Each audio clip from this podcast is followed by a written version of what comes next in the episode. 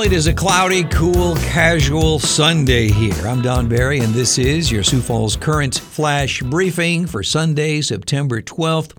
If you're new to this program, I have to tell you, this is a work in progress. I started doing this in October of 2018.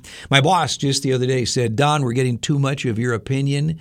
So uh, on today's program, for sure, there will be fewer of my opinions. Okay, we'll see if the uh, ratings skyrocket. We have a mostly cloudy Sunday coming up here, 73 for a high. Then on Monday, cloudy with a high of 78. There is a 50% chance of thunderstorms Monday evening.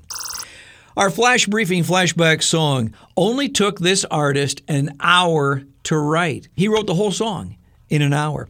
In fact, he called it a little throwaway thing. I think this song is great. It went to number 15 on the AC charts back in 1978. Sound familiar? And if you threw a party, invited everyone you knew. Oh, I love this song. I will play it in its entirety and name the artist at the end of our flash briefing. On our celebrity birthday list for September 12th, one of the founding members of this band is celebrating today. Gerry Beckley from America is 69. Maria Muldaur is 78. Jennifer Hudson is 40 today. And uh, quarterback Andrew Luck is 32.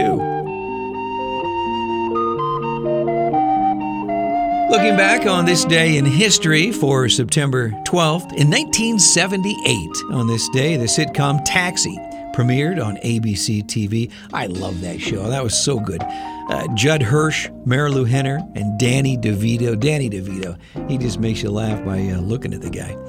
In 1981, on this day, the Smurfs animated cartoon series by Hanna-Barbera was first broadcast in North America.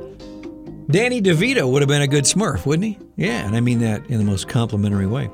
And in 2021, on this day, America was stunned. Were we really attacked yesterday? Yeah, I, I remember the day after I said a lot of prayers that day. And the national headlines, according to Fox News, yesterday Army played Western Kentucky in college football. Did you see this? I still get goosebumps thinking about this. The Army Black Knights came out of the tunnel, each football player carrying an American flag to show support for the victims of the 9 11 terror attacks on the uh, 20th anniversary. That was so cool. Former President Trump on Saturday hinted that he might run for president again in 2024 during a visit to the New York Police Department, the 17th precinct. In South Dakota news, I mentioned this the other day. You can now bet on the football games in Deadwood. Are you betting on the Vikings this weekend? Yeah, it wouldn't be so quick. I'd wait and take a look at their team first. Four casinos in Deadwood opened sports betting on Thursday, and it is allowed only at licensed facilities in Deadwood. Sioux Falls doctors are bracing for a potential COVID 19 surge in the coming days. Both Sanford and Avera are seeing an increase in COVID 19 activity right now. And speaking of the Vikings here, in sports today, the Vikings take on the Bengals at noon. The Chiefs host the Browns at 3:30. The Packers play the Saints at 3:30, and the uh, late game, the Sunday night game on NBC, has the Rams hosting the Bears. Alan Jackson will be uh, performing at the Premier Center tonight. Uh, starting tomorrow, Monday, the Sanford International Golf Tournament is at the uh, Minnehaha Country Club. That will be Monday through Sunday of next week. And Luke Combs will be at the Premier Center on Saturday, September 18th. Our quote for the day is about helping others. It's from Buddha. Thousands of candles can be lighted from a single candle, and the life of the candle will not be shortened. Happiness never decreases by being shared. I'm Don Barry. Thank you for checking in today. I hope you don't mind. I want to share a brief story with you. Yesterday, my wife and I moved into a new home, and the movers failed to show up. We had six U Haul boxes in our driveway full of our stuff. Well, what do you do? Well, my wife and I started unloading the boxes, and uh, my new neighbor across the street, and three neighbor boys, young men, came over and helped move all the heavy stuff into our house. How cool is that? I think we moved into the right neighborhood. So today, Tim, Jacob, Riley, and Anthony, thank you so much for being a friend. Here's Andrew Gold on your Sioux Falls Current Flash Briefing. Thank you for being a friend. Travel down a road and back again.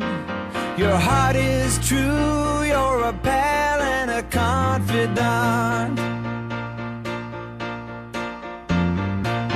I'm not ashamed to say, I hope it always will stay this way.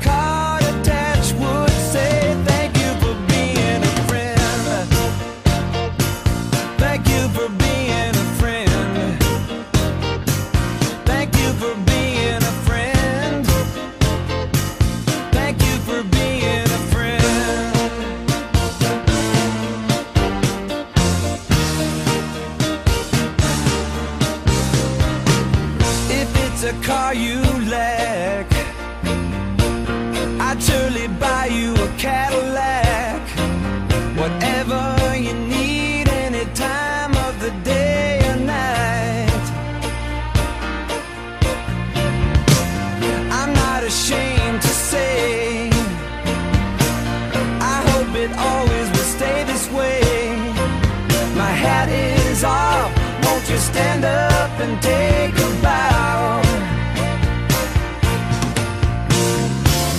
And when we both get older, with walking canes and hair of gray, have no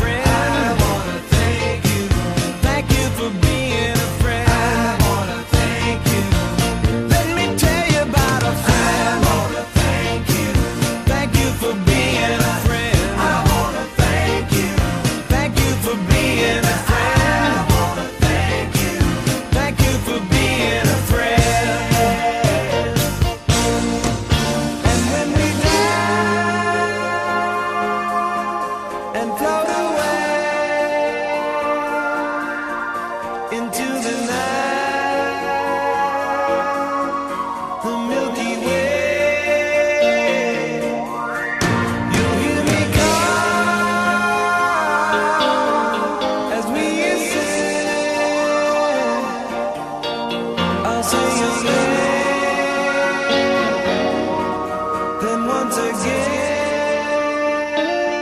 Thank you for being a